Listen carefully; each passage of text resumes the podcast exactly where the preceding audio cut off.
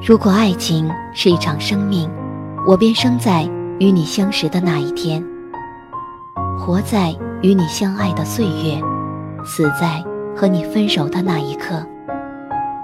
可是，到最后，你却连让我死去的机会都不曾给过。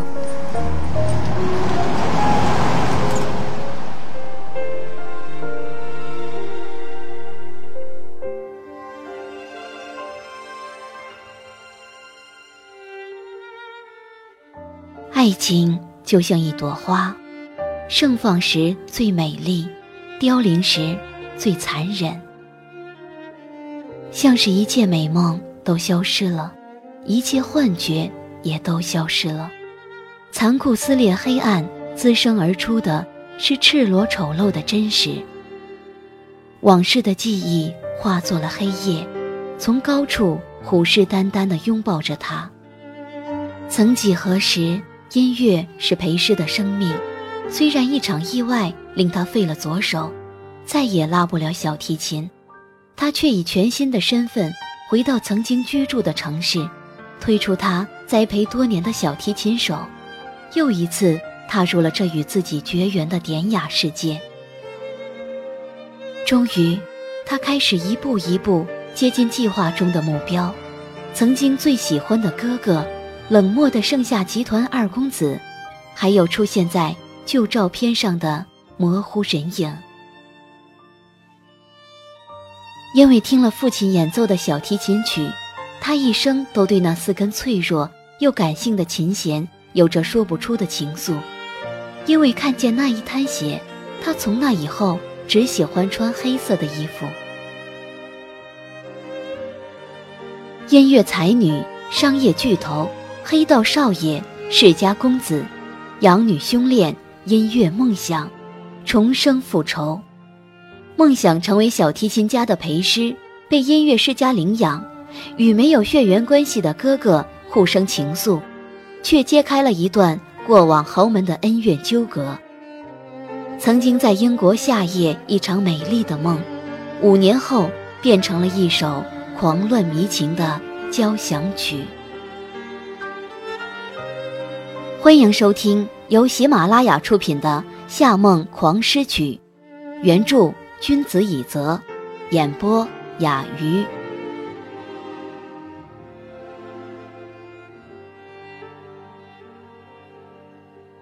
第一乐章，回归之诗。既然我们已经快要订婚，这女的照片可以删除了吧？酒宴开始之前，夏娜把手机还给柯泽。面无表情地点了点里面一张照片。刚才他借柯泽的手机打电话，顺带偷偷把他的短信、通话记录、微信、相册通通翻了一遍。最终，他在相册里发现最不想看见的东西。他们在一起已有八年，他非常了解他的性格。如果要他听自己的话，对他大吼大叫是没有用的。最好的方法就是直接告诉他。他想要的结果。柯泽接过手机，毫不意外地看着那张黑衣女子的照片。她脸型与肩胛清瘦，嘴唇如火，嘴角扬起似笑非笑，在白皙的肌肤上是一抹被雪地贪婪吸收的鲜血。她短发别的耳后，深坑的铁矿般闪着漆黑的冷光。这是对着喜宴相片拍的照片，像素并不高。但女子的眼睛依然有着鹿的美丽和狼的冷漠。谁都不会想到，拍照时她还只是个大孩子。哦，柯泽把照片发送到邮箱里，做好备份，然后故意把手机晾在夏娜面前，删掉了那张照片。他一直讨厌她十来岁就总穿黑衣，讨厌她除了音乐目空一切的孤僻性格。每次看见他对任何事都无所谓耸肩的样子，亦或是在所有聚会上不告而别的背影，他总是想要狠狠教训他一顿，想要改变他，让他留长发、穿明艳的裙子，说话得体温柔、小鸟依人的对自己撒娇，远离独占他所有热情的小提琴。然而，他失踪后，他却一直病态的在所有女人身上寻找他的影子。夏娜换好直接从 T 台秀上拿下来的黑色皇家晚礼裙，将及腰的长发从衣领里拨出来，巧克力色的一圈圈卷发有弹性的抖动。她把一边头发拨在耳后，露出豆腐般的景象肌肤。她素来对自己的头发皮肤很满意，从镜子里看见柯泽投来的目光，她自信的一笑。对着镜子涂抹当季流行的橘红色口红，享受着男友的注视。柯泽嘴角带着轻蔑的笑，却是在嘲笑自己。转眼间又是一年过去，这样算下来，他已经消失了五年。就算是报复，这么久的时间也该足够。他会向他证明，他彻底错了。从今天开始起。他的生活还要继续，不会继续陷在他的泥潭中不可自拔。他不可能永远活在过去。盛夏浓黑的夜晚里，绿藤爬满了窗前的盆景，花瓣在迷雾中合拢。黑暗在高楼的森林上空沉睡，斗大的星河流出了喧嚣的沉寂。将下市最高的楼盘、纵横交错的街道笼罩在夜的银色婚纱中。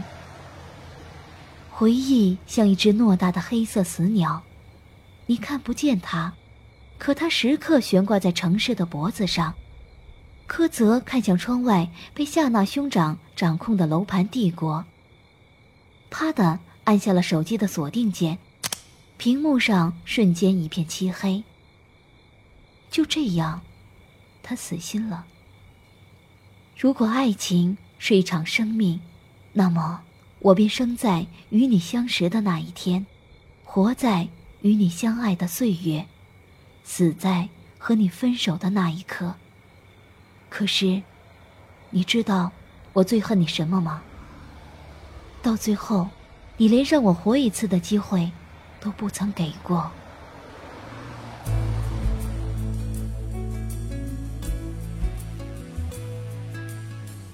有的时候，当一个人消失，整个世界的人也跟着变少了。就好像是工业革命时期的伦敦，南北战争后的纽约，第二次世界大战后的东京，这座城市正在经历着每一个大都市必经的经济爆炸时期。四年前的金融危机后，数十个与基金、银行和地产关联、家喻户晓的名字。忽然从媒体中消失了，金融巨头们把自己关在笼子里围追堵截，做困兽之斗，最终笑容血腥的赢家现在已占据了媒体的每一个角落。打开报纸，金融版的头条赫然写着：“强强联合，谁与争锋，夏科合资大型音乐厅落成。”娱乐八卦版头条写着。夏明诚最新情妇曝光，二十一岁名模 Kira 声称又嫁入豪门。随便扫一眼报刊亭，漫画区有夏承义重印了五十多次的漫画《新之船》。杂志区有他二哥夏承思为封面的财经杂志，上面写着亮眼的头衔“财富新贵”，这就是当代最为春风得意的家族，一个由一名花花公子建立起来的金钱帝国。盛夏集团，这个花花公子的名字是夏明诚。二十多年来，他一直绯闻不断，从亚洲到欧洲，从娱乐圈到时尚圈，从模特明星到豪门名媛，任何领域的美女他都有涉猎。就连他的私人助理都是身高一米八，穿着白色皮草紧身短背心的混血女性。不论他走到哪里，总有记者对他的不忠进行尖锐提问，他也总是指天誓日地说挚爱是自己太太。回答这些问题时，他眼神既有包含笑意的孩子气，又有五十岁男人的深邃。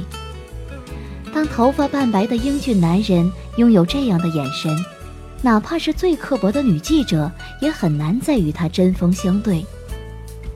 夏明诚的一生有三个爆点：一是他白手起家，成就了盛夏集团；二是他连连不断的桃色新闻；三是他二儿子夏承思重振盛夏产业。如果说夏明诚是手握大权的国王，夏承思就是诸多王子里最冷酷的杀手。金融风暴席卷全球后，商场黑暗横尸遍野。夏承思是一头雄狮，烈火般烧红了这黑色的莽丛。短短五年内，他不仅让盛夏集团死灰复燃，把盛夏楼盘的商标盖在了英国，甚至还把伦敦市中心搜狐旁的蓝色玻璃五星级大酒店直接买了下来，送给母亲，让一群西装革履的黑人保镖看守，以便他的欧洲旅游有个歇脚之处。毋庸置疑，夏承思是个孝子，但不代表他就是个有血有肉的人。见过他的人都知道，他有一张完美比例、犹如混血儿的脸，同时也有一颗堪比苹果电脑的商务脑袋，精准却缺乏感性细胞。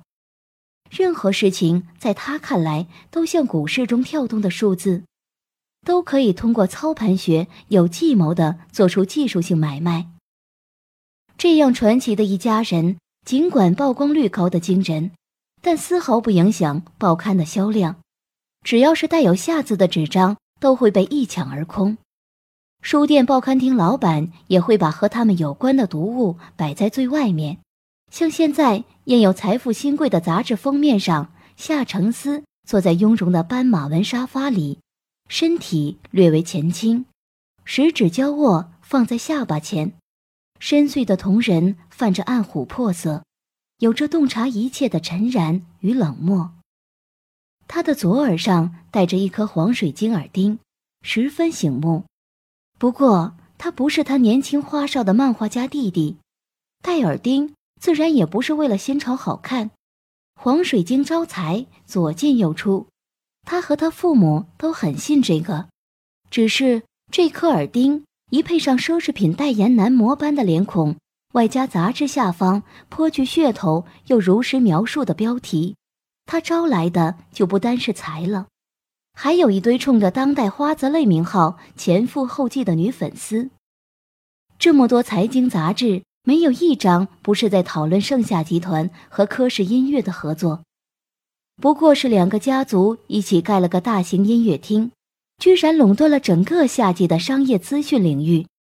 然而，这么多人买报刊、关注新闻、议论纷纷的时候，一只纤长的手将一堆报纸杂志扔到了路边的垃圾桶里。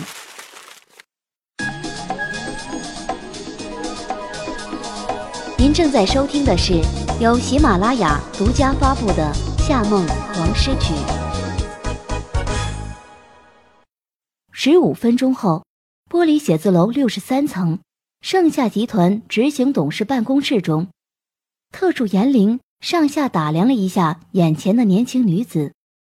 她脸上的妆很淡，嘴唇微白，长发如厚厚的泼墨毯一样披在背上。她穿着质地极佳的黑色套装，保守却稳重，但并没能遮掩住清瘦姣好的身材。此时。他正不卑不亢地回望着自己。来盛夏集团之前，严玲曾当过平面模特，对女人的打扮妆容往往一眼看破。很显然，这个女子跟那些恨不得把胸前的 V 领开到腹部，贴着两三层假睫毛，专心致志想要与夏承思来一段办公室恋情的应聘者不一样。她对自己的美貌保留了不止三四分。似乎是真心想要这一份工作。据说他最后一门考试还一对十九，以优秀的团队统帅能力秒杀群雄。年纪轻轻如此懂得拿捏分寸，实属不易。如果 BOSS 不是夏承思，严林会觉得让他当私人秘书略显浪费。只是他并不是很喜欢这女子的眼神，那双眼睛漆黑明亮。就好像凛冬冰层下深不见底的湖水，美丽却有着冷冷的疏离感。看人的时候也是毫不避讳，漠然锐利的像把冰刀。尽管夏承思喜欢用这样的人，严玲却私心的认为，他如果能再柔和一些就好了。严玲看了看手中的资料，你好，裴师，你大学毕业才一年，履历表上却写着已婚，是最近才结婚的吗？是的，就在去年。开口说话的裴师瞬间与刚才不一样了，他把声音压得微低，音色很动听，就好像每一个字的发音都被乐器调音器拨弄到最佳状态一样。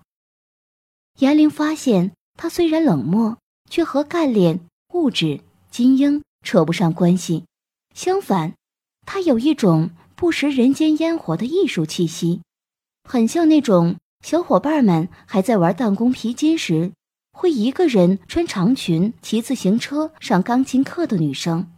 想到这里，严林忽然觉得这样比喻一个职场女性不大合适，继续问道：“丈夫是做什么的？”在科氏音乐第二中心市场部工作，负责推销和联络客户。为什么想要得到这份工作？即便下科部分企业即将合并。这份工作也会占据你大量的私人时间，你与丈夫相处的时间并不会因此增加。盛夏集团一直都是我的奋斗目标，在这里工作会让我有荣誉感，并不会成为负担。那你觉得自己有什么优势？分析力强，观察力敏锐，擅长时间管理，做事认真负责。来面试之前，我已经将贵公司的情况了解过。最感兴趣的是夏承思先生近期准备投资的科纳古典音乐厅，他的初步规划相当完善，也很好的结合了科氏音乐的风格。我希望自己能够帮助他。他说话时语速很慢，吐字清晰，眼神坚定，有一种让人无法打断的魄力。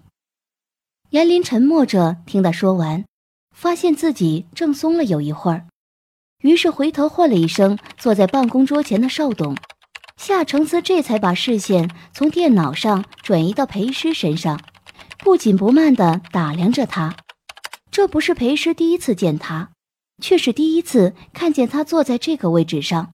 他真人比杂志硬照看上去更加年轻白皙，鼻梁是冰冷的雪山，点缀着这张极度不真实的美丽容颜。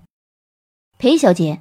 我有一个问题，夏承思看了一会儿裴师的履历表，中间的停顿很短暂，却给人以无形压迫感。你在美国芝加哥大学读了一年预科，四年本科，主修经济，是吗？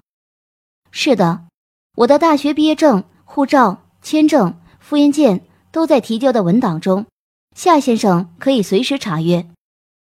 你的文档我都看了。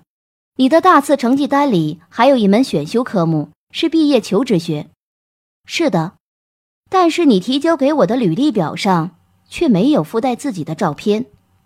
裴氏愣了愣，一时间没有反应过来对方话中的意思，而夏承思一直盯着他，用一种不冷不热、让人看不透的眼神，让他更是不由自主在底下将手轻轻握成拳。难道？他看出什么了？不，夏承思对他的了解不会这么多。他已经杀出重围，走到了这里，宁可冒险也不可以放弃。他微微一笑，平静地说道：“既然要成为夏先生您的秘书，那对您的经历和习惯就应该有所了解。您曾经在英国居住多年，也只有在英国为别的公司工作过。英国和别的国家不同。”履历表都是不贴照片的，我想您看了相同格式的履历表会觉得更加亲切。接下来，室内有数秒的静默，却像是永远那样漫长。墙角的咖啡煮熟了，咕噜噜的响了起来。修长美丽的严玲站在旁边，一时间不知是该看咖啡杯、陪师，还是自己的老板。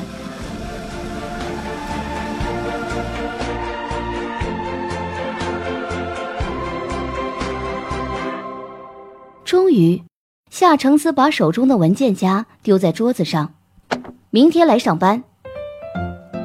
接下这份万人抢破头的工作，裴师已准备好，第二天开始为夏承思上刀山下火海，杀遍商场，闯进联合国总部。因此，从严玲那里接到简简单单的工作清单时，他还是傻眼了一下。严姐，这就是我的第一份工作。你是秘书，还想做什么？严玲把清单推给他，踩着高跟鞋，叮叮咚咚地走了。那是一张长长的购物清单，上面写满了密密麻麻的英文、法文、意大利文女装品牌，和该品牌夏末初秋主打的各种衣裙鞋包。裴师皱了皱眉，发现自己竟不认得几个牌子，不由又皱了眉。不过看了看购买地点，维多利亚女王购物中心，他就知道，如果真照着清单买下来。估计花出去的钱购买一套海景小洋房，这不是一份很重要的任务，却是一份很贵重的任务。因此，为了防止发生任何意外，他决定把韩月月叫上。亲爱的听众朋友，您刚刚收听到的是由喜马拉雅出品的《夏梦狂诗曲》，作者君子以泽，演播雅鱼。